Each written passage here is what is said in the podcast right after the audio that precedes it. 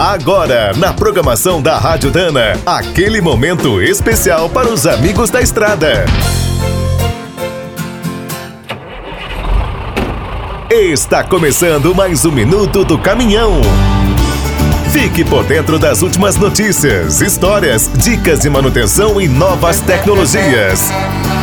Nos veículos comerciais, um componente que precisa estar sempre em ordem é o eixo diferencial. Quando quebra, o prejuízo é grande. No dia a dia, é importante não exagerar na carga, dirigir sem forçar, trocar o óleo corretamente e ir à oficina ao notar qualquer problema.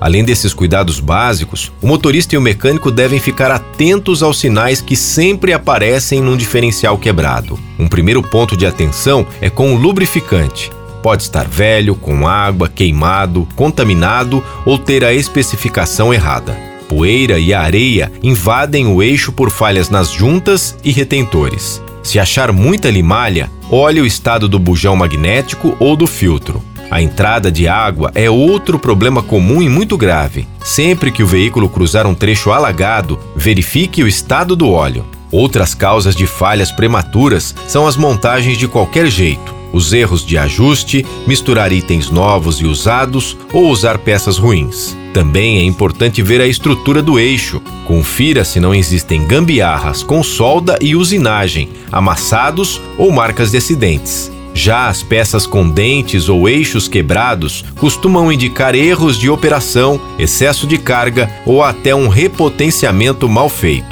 Quer saber mais sobre o mundo dos pesados? Visite minutodocaminhão.com.br. Aqui todo dia tem novidade para você. O Minuto do Caminhão é um oferecimento de Spicer e Álvaros, a dupla imbatível em componentes de transmissão, suspensão e direção. Quem é do trecho já sabe, para ficar bem informado, a Rádio Dana é sempre a melhor sintonia.